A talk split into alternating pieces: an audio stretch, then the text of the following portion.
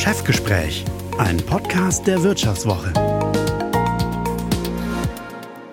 Natürlich kennen Sie den Tesafilm. Der Begriff steht schließlich sogar im Duden als Synonym für Klebestreifen.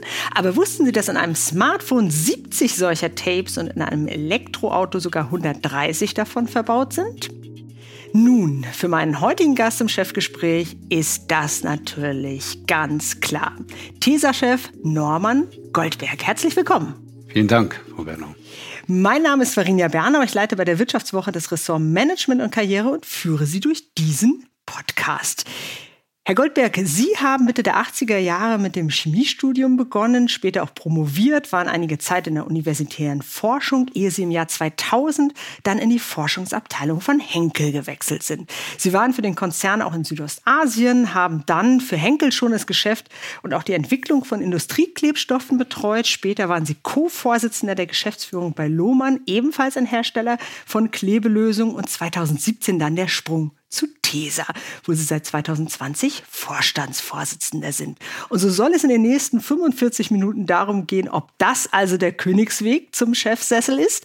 Wir wollen einerseits darüber reden, was die Welt im Innersten zusammenhält und andererseits aber auch darüber, was sie auseinanderreißt, sprich, welche geopolitischen Risiken gibt es derzeit für ein weltweit agierendes Unternehmen und wie geht TESA damit um?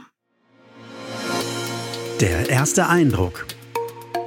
Ich habe meinen Kollegen Hendrik Farnhold, der bei uns die Konsumgüterbranche im Blick behält, gefragt, was ihm bei Tesa als erstes in den Sinn kommt. So ein Stück Tesafilm ist ja eine praktische Sache. Zwei, drei Zentimeter Klebestreifen und schon klebt ein Zettel am Computerbildschirm oder ein Foto an der Wand. Aber ich frage mich, muss sich Tesafilm eigentlich so schlecht abreißen lassen? Sie werden das kennen. Wenn gerade keine Schere zur Hand ist, schaffen Sie es kaum, ein Stück Klebefilm vom Rest der Rolle zu trennen. Muss das eigentlich so sein? Das ist natürlich schon eine Herausforderung, die Sie uns da stellen. Einerseits muss der Tesafilm halten. Er muss ja auch das Bild an der Wand halten. Zum anderen wollen Sie ihn dann im richtigen Augenblick abreißen lassen. Wir arbeiten mal dran, ne, an dem Thema. Hand aufs Herz, wenn Sie jetzt schon Besserung äh, geloben, haben Sie denn auch schon mal mit so einem Tesafilm so gekämpft? Ja. Dass Sie eben keine Schere zur Hand hatten? Na, selbstverständlich geht mir das an der einen oder anderen Stelle auch mal so, dass ich ein Problem mit dem, äh, mit dem Thema habe. Kleine Anekdote, ich hatte vor kurzem meinen Sohn im Telefon Call und der machte ständig fürchterliche Geräusche und ich konnte ihn kaum verstehen, bis ich irgendwann sagte, kannst du mal vernünftig ans Telefon gehen? Sagte er, ja Vater, du musst mal vernünftige Produkte entwickeln. Ich rat, der riss also ständig Klebestreifen ab und ich war gerade dabei, das Geschenk für seine Freundin einzupacken sagte, entwickel doch mal ein Produkt, was nicht so laut ist. Okay, jetzt haben Sie schon zwei Herausforderungen, ja. denen Sie sich stellen müssen. Lassen Sie uns über weitere es gibt sprechen. viele. Ja. Ähm, steht denn bei Ihnen im Büro überhaupt noch so der Klebestreifen auf dem Schreibtisch oder müssen Sie da eh nichts kleben? Doch, doch, natürlich steht er da und zwar mit ganz viel Stolz. Und übrigens steht da auch ein ganz toller Abroller. Wir haben neuerdings einen Flagship-Abroller machen lassen aus ein bisschen Spaß und Dollerei, aber auch mit einem ernsten Hintergrund. Abroller sind ja immer noch wichtige Transporteure unserer Marke letztendlich. Und wenn Sie irgendwo mhm. ne, in den Blumenladen gehen oder sonst wo, da steht doch schon irgendwie diese Tesa präsent da. Und wir haben jetzt äh, als ganz neues äh, Projekt den Tesa-Film mit der Elbphilharmonie kombiniert. Also Sie können, das sind allerdings mhm. Prototypen quasi, die bei mir stehen, die Elbphilharmonie ähm, ja quasi als Abroller tatsächlich bei mir sehen. Sind wir sehr stolz drauf. Okay, ja. das heißt also im Herzen nicht nur Tesianer, heißt das so? Tesaner nennen Tesaner, wir uns Tesaner, ja. sondern auch noch Hamburger. Ich ja, verstehe. Ja. Lokalpatriotismus, ein bisschen muss sein. Ne? Absolut, vollstes Verständnis. Hamburg ist eine sehr, sehr schöne Stadt. Und wie sieht es bei Ihnen zu Hause aus? Bringen Sie da die Bilder beispielsweise mit dem Nagel an die Wand oder nee. diese selbstklebenden? Äh, mit genau dem klebenden Nagel von Tesa, selbstverständlich nur. Da kommt sonst nichts ins Haus.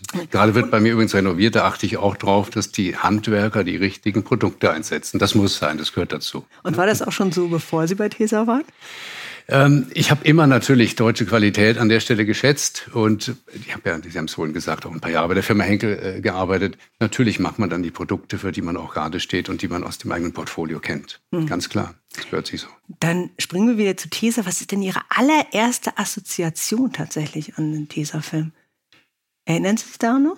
Ja, ich denke schon. Also das für mich tatsächlich Assoziation ist Qualität und letztendlich natürlich habe ich ganz viel Erinnerung an die Kindheit mit dem Tesafilm, dass man damit noch Fotos einklebte und, so. mhm. und, und auch teilweise Briefmarken tatsächlich.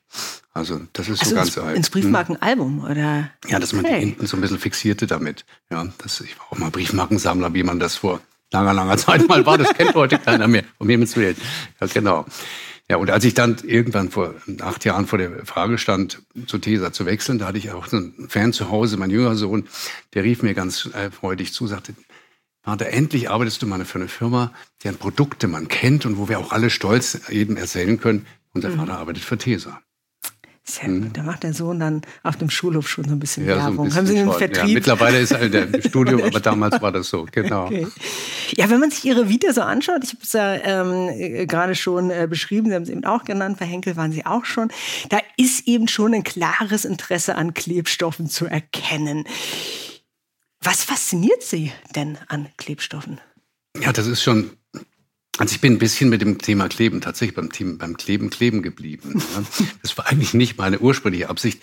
Sie haben es vorhin gesagt, ich war mal als Materialforscher unterwegs, habe dann auch mhm. an der mhm. Deutschen Hochschule, auch in den USA, im Arbeitskreis eines Nobelpreisträgers in neuen Materialien geforscht. Ich fand das immer spannend. Wie können wir, ne, wir Chemiker, die Welt um uns herum so beeinflussen, dass Dinge, Dinge besser machen, dass wir also Dinge optimieren können. Das heißt, neue leitfähige Materialien entwickeln und so weiter und so fort. Und ich bin eigentlich auf dem zweiten Bildungsweg bei Henkel gelandet. Der CTO damals lud mich mal ein, einen Fachvortrag über meine mhm. Äh, Forschung äh, zu halten. Ich habe auch viel mit Computern äh, schon damals gearbeitet. Heute nennt man das künstliche Intelligenz. Damals nannte man es halt Statistik. Mhm. Ähm, und nach dem Vortrag bot er mir an, bei ihm in der Abteilung, in der zentralen Forschung von Henkel damals noch eine neue Abteilung zu gründen, die sich mit Computerverfahren zur Materialforschung beschäftigte. Ah, spannend ganz viel Budget und mit der Möglichkeit, zehn international tolle, neue, junge Wissenschaftlerinnen und Wissenschaftler einzustellen. Und dann bin ich tatsächlich aus der Hochschule in die Industrie gewechselt, mhm. ohne dass es eigentlich die ursprüngliche Intention war. Das habe ich dann gleich so spannend empfunden, dass ich irgendwie bei dem Thema geblieben bin. Und dass es jetzt immer das Thema Kleben war, das war so nicht vorherzusehen. Es waren auch ein paar andere Themen, also letztendlich Materialeigenschaften, Materi neue Materialien haben mich immer fasziniert. Mhm. Ja. Und deswegen haben Sie aber auch schon ursprünglich mal Chemie studiert. Also der das, ursprüngliche Antrieb war ein, noch ein bisschen anderer, tatsächlich etwas vielleicht pathetisch. Ich habe mit ich habe mich immer für Naturwissenschaften interessiert, von zu Hause auch gefördert worden in dem Thema. Und äh, mit zehn ist tatsächlich mein, mein Lieblings, als mein Opa gestorben. Und ich habe dann irgendwann gesagt, also jetzt ist, das ist irgendwie ganz blöd. Ich werde irgendwann mal, wenn ich erwachsen bin, werde ich ein Medikament entwickeln gegen diesen blöden Krebs, weil ich meinen Opa verloren hatte. Das war eigentlich der ursprüngliche Anspruch, mhm. ja, um Materialien zu verstehen, Pharma. Dann wurden daraus Materialien. Aber es geht schon in die Richtung, der Welt ein bisschen, die Welt ein bisschen besser zu hinterlassen, als wir sie vorfinden. Ja. Okay. Und dann eben der Sprung, Sie haben es eben gesagt, oder Sie wurden dann abgeworben. Ich äh, äh kann so. mir das auch vorstellen, wenn man an der Deutschen Hochschule äh, forscht und dann kommt da plötzlich so ein großer Konzern mit deutlich größerem Budget. Ja, ja. Sicherlich auch irgendwie so ein Stichwort Jobsicherheit, ne? keine Befristung mehr auf der Forschungsstelle. Ja, ich war, ich war äh, junger Habilitant, war mit viel, viel Engagement aus, äh, aus einer Ivy League School aus Cornell, aus den USA zurückgekommen. Wir hatten mhm. dort vier, fünf Nobelpreisträger auf dem Flur. Also es war mhm. wirklich high-powered. Und in Deutschland fand ich dann, das war Ende des letzten Jahrtausends, mhm. da fand ich die ähm, Hochschule, die fand ich schon dann irgendwann etwas, etwas muffig. Es war schon ein bisschen staubig geworden. Und irgendwie hatte ich dann nicht drüber nachgedacht, aber als das Angebot kam, musste ich drüber nachdenken und dachte mir, das probierst du mal aus. Mhm. Sind Sie ein ehrgeiziger Mensch? Absolut. Ich denke schon. Ich finde, wenn man Dinge angeht, muss man sie richtig machen. Mhm.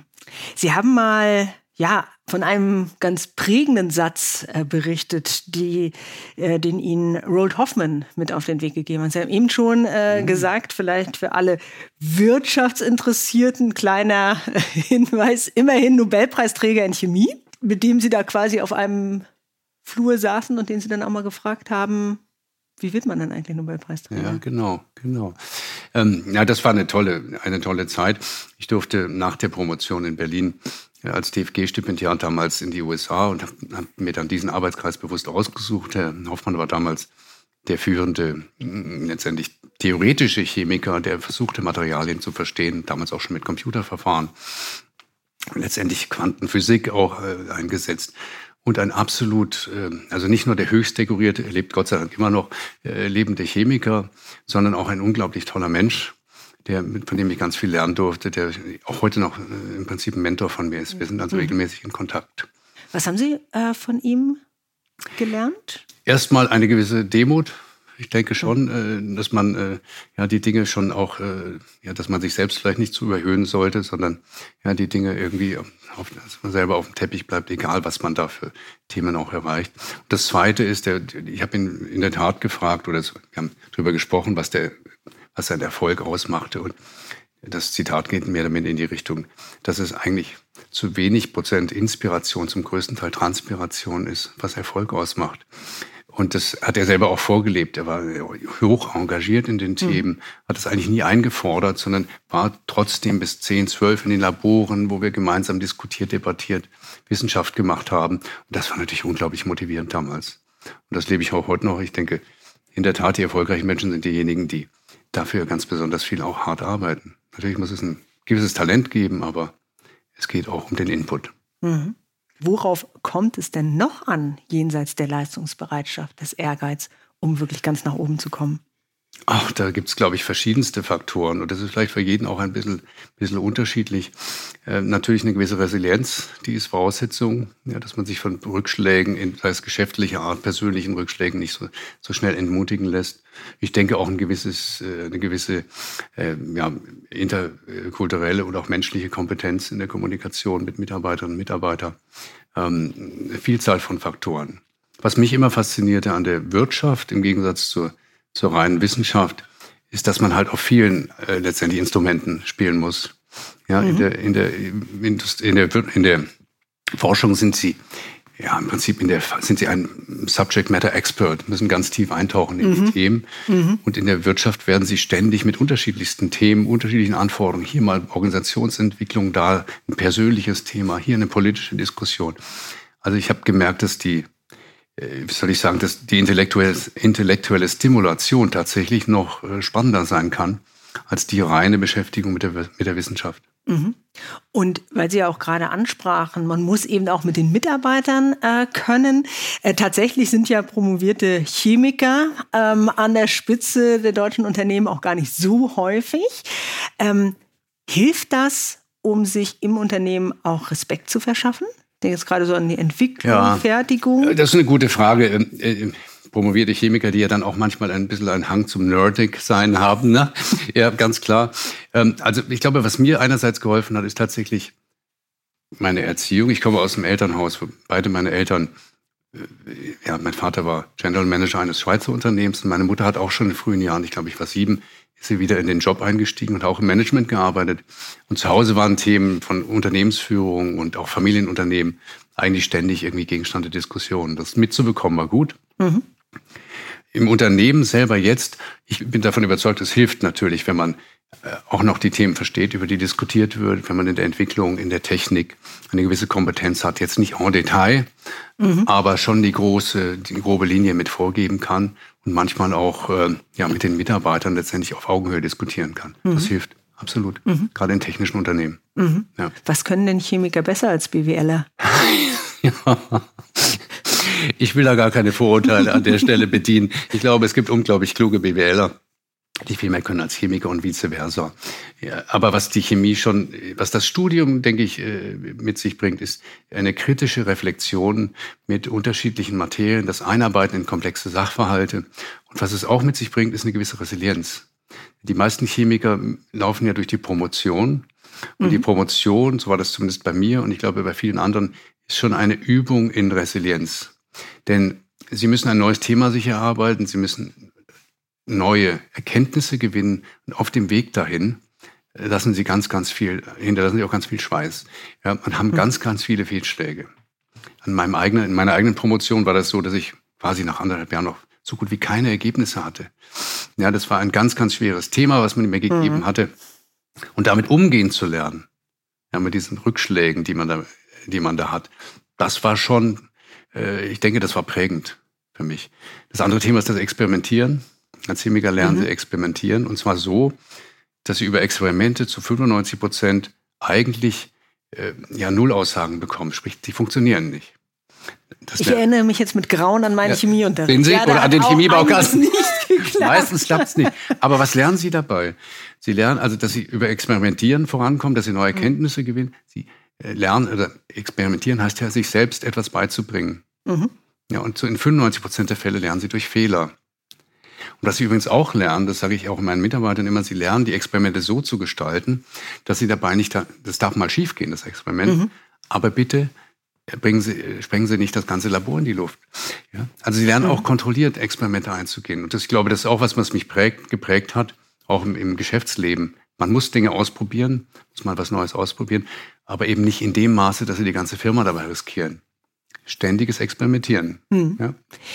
Als Sie dann die Welt des Managements für sich entdeckt äh, haben, wann gab es da diesen Moment, an dem Sie wussten, ich will das, ich will ganz nach oben? Das hört sich jetzt vielleicht ein bisschen blöde an, den gab es eigentlich nie. Das hat sich so ergeben. Also ich wollte immer vorankommen. Ich wollte jetzt nicht um der, um der Aufgabe willen oder um der Renumeration willen, sondern ich wollte die Dinge vorantreiben. Hm. Das war wirklich der intrinsische Antrieb. Ich hatte mir da nie vorgenommen, irgendwann eine Firma zu führen. Das hat sich ergeben. Über den eigenen Anspruch, vernünftige Arbeit zu machen, über den Anspruch mit den Teams, die Teams äh, voranzubringen, zu führen.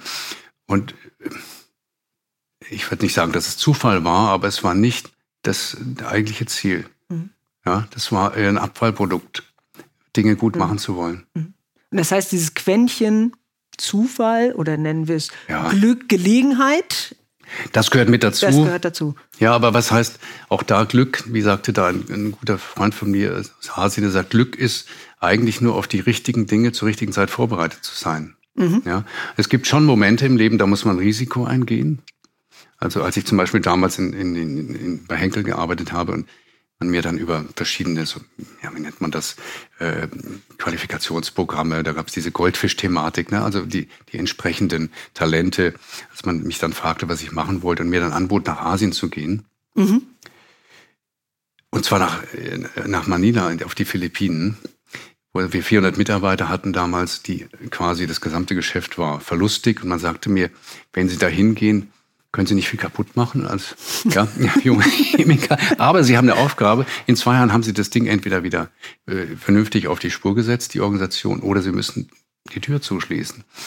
Und da haben viele meiner Kollegen damals bei Henkel gesagt, wie kannst du sowas machen? Mhm. Aus der sicheren Forschungsposition mhm. nach Asien zu gehen und dann auch in so ein Land und äh, ich fand das spannend, habe aber auch natürlich eine gehörige Portion äh, ja, Respekt vor der Aufgabe. Das wäre äh, ja. meine Frage gewesen. Ja. Warum hat Ihnen das keine Angst gemacht? Äh, ich glaube, ich bin nicht so leicht zu verängstigen. Ich, wie gesagt, Respekt ist vielleicht der richtige Ausdruck. Mhm. Ja, also Respekt vor der Aufgabe, Respekt auch vor dem Umfeld. Das war kein einfaches Umfeld auf den Philippinen, können Sie sich vorstellen. Und äh, ähm, aber irgendwie auch eine reizvolle, eine reizvolle Aufgabe. Ja, das, und, und es war ein unglaubliches, eine unglaubliche Lernkurve da drüben. Ja, Sie müssen von 0 auf 100. Ich hatte einen tollen Mentor, das hat sicherlich auch geholfen. Einen, ähm, einen Vorstand bei Henkel, der damals zu mir sagte, junger Mann, wir machen das selten mit so einem Chemiker. Ja, aber bei Ihnen trauen wir uns das zu. Und wenn Sie da drüben sind, ich habe mir gefragt, haben Sie einen Tipp für mich? Also Sie können A immer bei mir anklopfen, wenn was mhm. ist, in der Zentrale. Und B, halten Sie Ihren Kopf über Wasser. Wie Sie da drüben schwimmen, den Stil, den müssen Sie für sich entwickeln. Will ich Ihnen gar nichts zu sagen. Mhm. Das hat geholfen, das Vertrauen zu kriegen. Das klingt nach einem sehr guten Karrierehinweis und er hat sich ja dann ausgezahlt. Chefsache. Wir bitten unsere Gäste in diesem Podcast, etwas mitzubringen, was ihnen viel bedeutet. Und sie haben sogar zwei Sachen für uns dabei, Herr Goldberg. Sie konnten sich nicht entscheiden. das ist so. Sie werden auch gleich wissen, warum.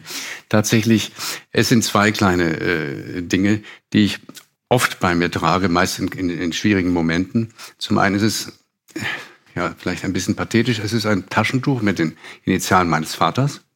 Der ist mhm. ähm, ja, vor mittlerweile 25 Jahren gestorben. Da war ich noch in der Hochschule tätig. Ähm, und da sind seine Initialen ein, äh, ja, gestickt, wie man das früher so hatte. Ich glaube in den 70er, 80er Jahren. Und das habe ich meistens in der Brusttasche, wenn es dann schwierigere oder herausfordernde sage ich mal, Aufsichtsratssitzungen oder Entscheidungen anstehen. Mhm. Da begleitet mich mein Vater immer so ein bisschen am Herzen. Und äh, dann habe ich noch eine kleine Muschel, die stecke ich mir in die Tasche. Das ist äh, die Muschel, eine, äh, meine Mutter sammelte immer gerne Sachen, die sie aus den Reisen mitbrachte. Tatsächlich ist meine Mutter leider auch nicht mehr da und dann ist sie sozusagen in der Tasche immer mit dabei. Habe ich mal von einem Theatercoach gelernt, dass das wohl Schauspieler auch sehr gerne machen. Und das gibt ein bisschen Sicherheit. Okay. Und äh, ja, ist ein emotionaler Anker für mich. Also äh, genau, mhm. so, ein, ja, so eine Art Talisman letztlich. Ein bisschen schon, oder? Ja. Mhm. ja. Okay. Wo kommt die Muschel her? Wissen Sie das? Ich meine, die ist aus Italien. Die waren, meine okay. Eltern waren große Italien-Fans. Ja. Okay. Mhm. Und tatsächlich ja, ähm, ja, ein schöner Gedanke, dass Ihre Eltern halt immer noch bei ja. sich sind. Und tatsächlich finde ich es auch bemerkenswert, dass das dann immer noch die Menschen sind, die uns in den schwierigen Momenten Halt geben. Absolut. Oder? Die uns die Werte beigebracht haben, die uns letztendlich auf den, ja, auf den Lebensweg gebracht haben. Ganz klar. Ja. Spannend.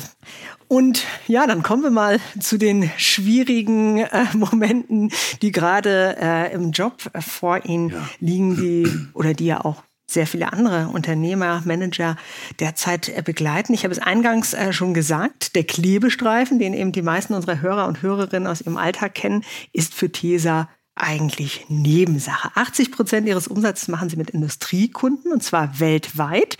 TESA hat 14 Produktions- und Verarbeitungsstätten quer über den Globus. Was war und da kommen wir jetzt zu den schwierigen Herausforderungen. Ich muss sie gar nicht mehr alle nennen. Ähm, mit Blick auf ihre Lieferketten der schwerere Schock. Die Corona-Pandemie oder der Krieg in der Ukraine? Ja, das ist eine gute Frage. Tatsächlich denke ich, die Corona-Pandemie war schon der größte, erstmal unmittelbare Impact. Mhm. Ja, und äh, ich werde das auch nie vergessen, dass wir, wir hatten irgendwie ein bisschen das Glück, äh, dass wir kurz bevor es dann in diesen Lockdown ging, nochmal ein, ein globales Management-Meeting vor Ort hatten. Und wir hatten auch unseren chinesischen Manager in, in Deutschland zu diesem mhm. Zeitpunkt. Mhm. Der, in China war der Lockdown ja früher oder mhm. dem stand es da früher an, mhm. der also quasi schon aus Deutschland heraus China managte weil er zufällig auf einem Business-Trip war und nicht wieder zurückkam, mehr oder minder. So also wir sind da jetzt irgendwie so im März oder Februar. Ja, so ist es, genau. März 2020. Genau. Ja. Mhm. Und dann bekamen wir mit, was in China passierte und konnten das auch sehr schnell auf Europa übertragen, vielleicht mhm. auch ein bisschen vorhersagen und waren alle zusammen, bevor wir in den Lockdown gingen und konnten noch ein paar Themen gemeinsam entscheiden. Aber das war halt eine, eine Zeit von absolut maximaler Verwirrung, in Anführungszeichen sich dann im Homeoffice wiederzufinden und mhm. eine Firma aus dem Homeoffice führen zu dürfen zu müssen. Ich habe mich schon ab und zu gefühlt wie so ein Tiger im Käfig. Ja. Mhm. Das war nicht so ganz einfach. Insofern war das schon der größere Schock, wobei in Summe die äh, ganzen Einschläge der letzten Jahre schon auch ihr Tribut gezollt haben. Klar, das Thema der Ukraine-Konflikt, das hat uns erstmals so richtig, das aus meiner Sicht politisches Weltgeschehen in die Entscheidungsfindung in eigentlich einem klassischen Industrieunternehmen gebracht. Mhm. Und dort dann mit den Vorstandskollegen solche Diskussionen führen zu dürfen, zu müssen und sich zu positionieren, was der richtige Weg für TESA ist, weiterzuliefern oder eben rauszugehen, das war ungewohnt und ist natürlich für einen Chemiker, der sich eigentlich mhm. mit ja, politischen Fragestellungen selten beschäftigt, schon neues Terrain. Wir haben uns dann übrigens entschieden, äh, das Russlandgeschäft einzustellen mhm. und äh, sehr zügig dort auch äh, unsere Aktivitäten quasi auf Null zu fahren. Mhm. Schon während der Corona-Krise, das haben Sie eben ja auch sehr anschaulich erzählt, äh, da mit Blick auf China, aber vor allen Dingen eben nach dem Rückzug aus Russland, wie ihn Tesa und viele andere Firmen ähm, ja vollzogen haben, hat die deutsche Wirtschaft ja sehr viel darüber diskutiert, ob wir in China jetzt vielleicht gerade den gleichen Fehler noch einmal begehen, sprich uns abhängig machen von einem Land in dem Fall von einer Diktatur, um ganz genau zu sein. Mhm. Wie wichtig ist denn der chinesische Markt für TESA? Also wir haben seit äh, über zehn Jahren eine ganz tolle Produktion, auch mittlerweile lokale Produktentwicklung in China mit äh, roundabout äh, 500 Mitarbeiterinnen und Mitarbeitenden ähm, in Shanghai und in Suzhou. Und insofern ist der Markt für uns schon relevant. Wenn Sie allerdings ein bisschen genauer hinschauen, äh, muss man unterscheiden zwischen dem Markt, der lokal entsprechend relevant ist oder den Markt von Materialien, die in China hergestellt werden, die für den globalen Markt bestimmt sind, also mhm. Elektronikkomponenten zum Beispiel.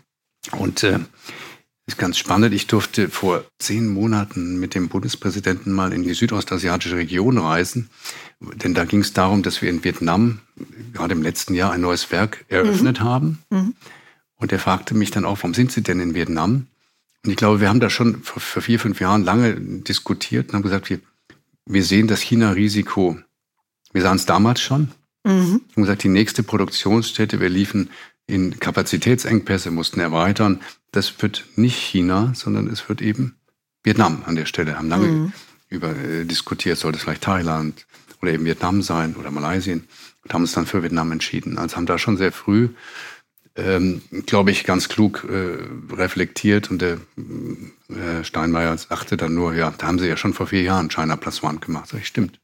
Ich kann mir den Seitenhieb jetzt nicht gerade ja. bei Herrn Steinmeier äh, nicht verkneifen, dass man sich gewünscht hätte, dass auch Herr Steinmeier bei seiner Russlandpolitik damals als Außenminister oh ja. schon etwas voraussichtiger gewesen wäre. Aber das ist jetzt wirklich nur eine Klammerbemerkung. Tatsächlich war das äh, genau im Mai 2020 schon, wo Sie eben vor der Frage standen, bauen wir das Werk ja. in, äh, in der Nähe von Shanghai nochmal aus oder gehen wir eben äh, woanders hin? Sie haben jetzt im vergangenen Oktober das Werk so in ähm, Vietnam eröffnet. 55 Millionen Euro mhm. Investition Viel Geld für immerhin. Ja. Ähm, und Sie haben gerade schon so ein bisschen äh, ja angerissen, ähm, dass Sie zumindest weitsichtig wäre. Aber was haben Sie denn Herrn Steinmeier geantwortet auf die Frage, warum nicht Thailand äh, oder ein anderes Land in der Region? Also warum Vietnam? Warum Vietnam? Tja, also zunächst mal hab ich, war erstaunt, dass wir das schon vier Jahre vorher, bevor die Politik auf diese äh, ja, China plus eins Strategie kam,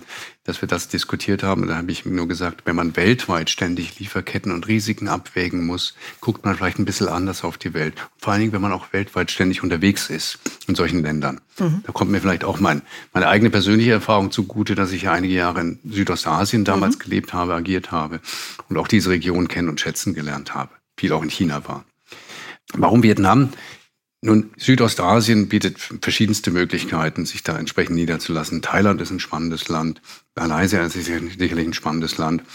Ähm, wir haben uns letztendlich für Vietnam entschieden, weil wir A, äh, wussten und damals schon wussten, dass ein großer Teil der Wertschöpfungskette aus China in Vietnam enden würde. Also, mhm. dass immer mehr zum Beispiel Elektronikkomponentenhersteller, koreanische Firmen, aber auch mittlerweile chinesische Firmen Vietnam als verlängerte Werkbank einerseits nutzen. Mhm dass man von Vietnam auch relativ einfach nach China liefern können würde. Also sollten wir die Lieferketten und die Produktbedarfe in China haben, können wir auch da von da aus wieder reinliefern. Mhm. Mhm. Vietnam hat momentan die, die besten tatsächlich Tarife. Die, also die, die, mhm. das Thema äh, Tax and Duty, Free Trade ist Okay. Ja, ist ein großes Thema. Man hat uns extrem gute auch äh, Tax Incentives angeboten.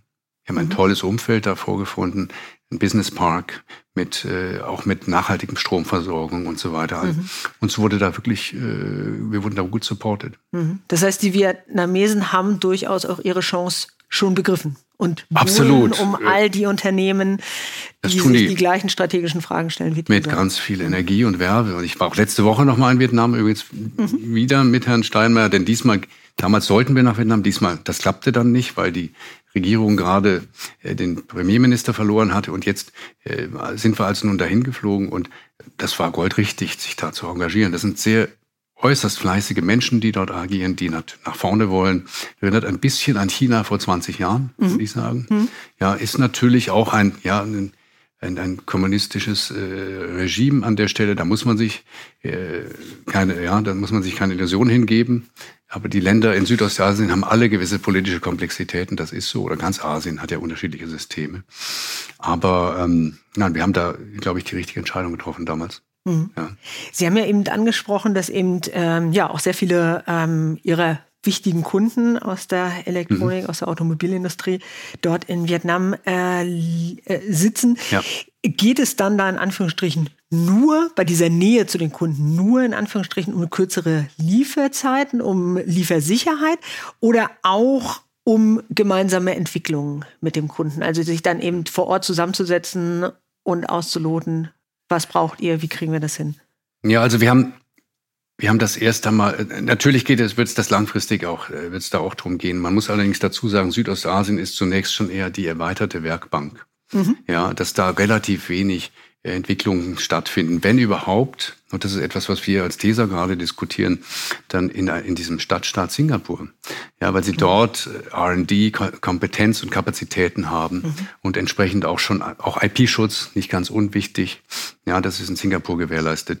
In Vietnam haben wir ein, ganz klar uns dafür entschieden, erstmal ein Werk wirklich nur für die Produktion aufzubauen und keine Entwicklungskapazitäten. Mhm. Denn wir wussten, es würde schwer werden, diese Kompetenz da aufzubauen und dann auch wirklich neue Themen zu entwickeln. Also Fokus ist da auf Produktion. Wir entwickeln in Suzhou in China, da haben wir mhm. Entwicklungslabore mhm. und diskutieren gerade, und ich hoffe, das können wir in den nächsten drei bis sechs Monaten tatsächlich zur Entscheidung bringen, auch mit unserem Aufsichtsrat, dass wir in Singapur tatsächlich ein zusätzliches Entwicklungslabor gründen wollen, um in der Region, denn die wird immer bedeutsamer, die äh, boomt gerade, da passiert ja gerade ganz viel, um dort auch einen Entwicklungsfootprint zu haben. Mhm. Ja. Corona, toi, toi, toi, scheint erst einmal vorbei zu sein. Zumindest äh, Lockdowns, Fabrikschließungen, die sind nicht mehr an der Tagesordnung.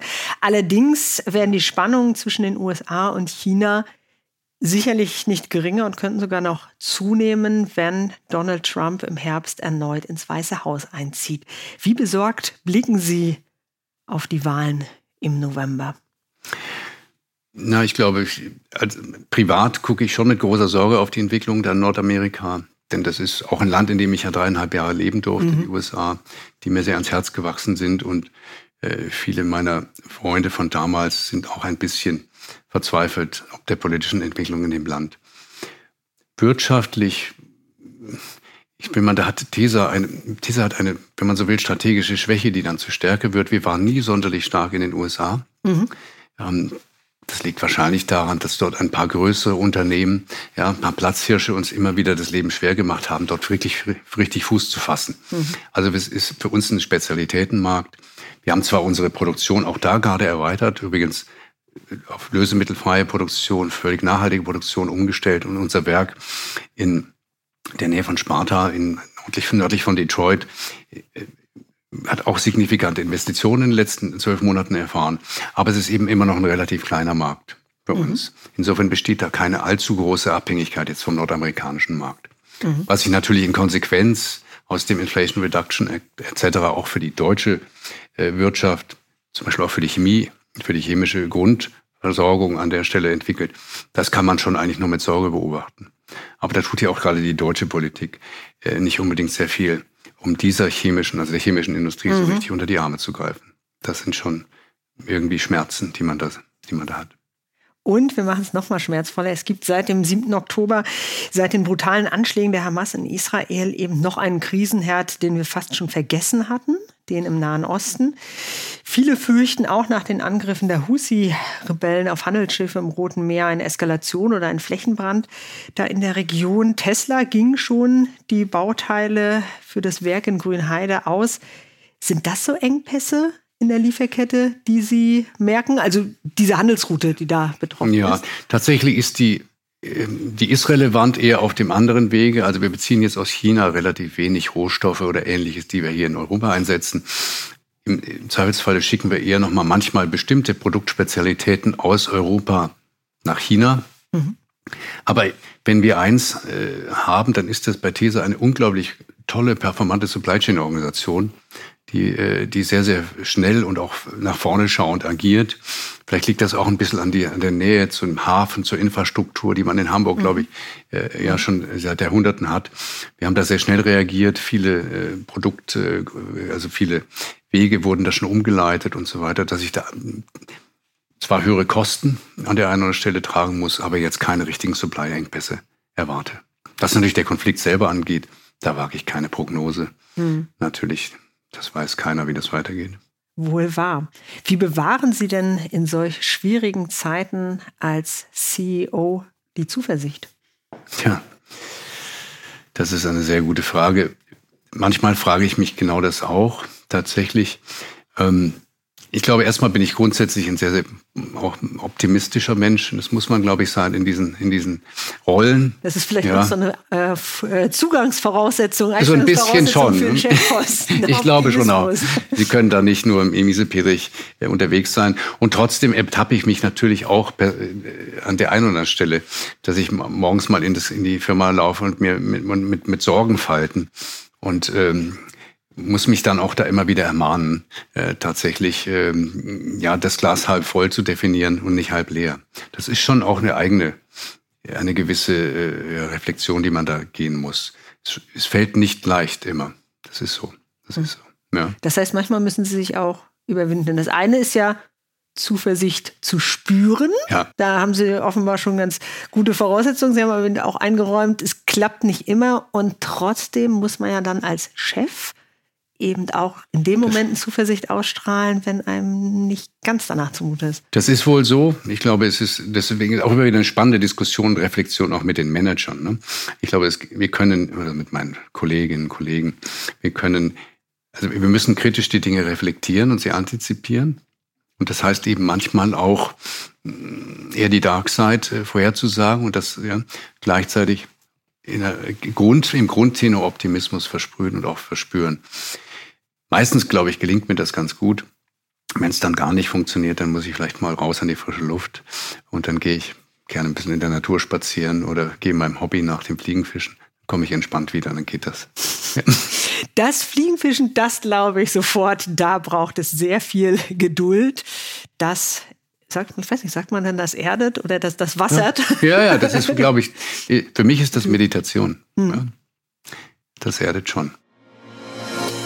Letzte Worte. Ich habe für Sie ein Zitat einer Entscheidung zwischen zwei Dingen und einen Satz, den Sie beenden sollten. Und Sie reagieren stets kurz, knapp Ach. und natürlich ehrlich. Ja. Wir starten mit dem Zitat. Das kommt von dem US-Unternehmer John D. Rockefeller der die Standard Oil Company begründet hat. Und er hat gesagt, man sollte niemals etwas selbst tun, was jemand anderes für einen erledigen kann. Ich glaube, da bin ich nicht ganz äh, seiner Meinung. Ähm, natürlich kann man argumentieren, dass man als Chef gut delegieren können muss. Aber ich finde, man muss Dinge auch mal selber gemacht haben, um sie tatsächlich zu verstehen, sie zu begreifen. Und ich verstehe mich auch als jemand, der sehr hemdsärmlich manche Dinge angeht. Insofern finde, man darf schon mal das eine oder andere selber machen. Wenn Sie sich entscheiden müssen, Oper oder Karaoke-Bar? In Asien durfte ich Karaoke-Bar kennenlernen, hatte Sorge dafür, dass, ich das, dass das funktionieren würde. Irgendwann macht es Spaß, aber ich bin eigentlich auch ein absoluter Opernfan. Schwierige Entscheidung. Wahrscheinlich mit der Elbphilharmonie die Oper. Die Oper. Ja. Dann doch ganz der Hamburger. Und ganz zum Schluss der Satz, den Sie bitte vollenden. Der private Norman Goldberg unterscheidet sich vom dienstlichen dadurch, dass er tatsächlich äh, privat deutlich entspannter ist als im Dienst. Und äh, wie soll ich sagen, privat viel Zeit gerne auch mal alleine verbringt oder mit guten Freunden. Und äh, im Dienst ist man ja ständig von Menschen umringt. Ganz herzlichen Dank, Herr Goldberg, für das ehrliche Gespräch. Frau Berner, ich danke Ihnen. Hat Spaß gemacht. Vielen Dank für die Zeit. Im nächsten Chefgespräch wird mein Kollege Konrad Fischer mit Georgia Neder sprechen, der Chefin des Prothesenherstellers Otto Bock. Und dann, wen sollten wir unbedingt mal ins Chefgespräch einladen? Wessen Erfolgsgeheimnis sollten wir hier im Podcast lüften? Schicken Sie uns Ihren Vorschlag an chefgespräch.vivo.de. Schreiben Sie uns auf, was Ihnen gefällt und was Ihnen nicht ganz so gut gefällt. Und wenn Sie bereits rundum glücklich sind mit dem Chefgespräch, lassen Sie gern eine positive Bewertung da. Und schauen Sie auch mal in die Show Notes. Für treue Hörer und Hörerinnen des Podcasts haben wir ein paar Angebote, damit Sie die Vivo digital wie auch gedruckt etwas günstiger lesen können.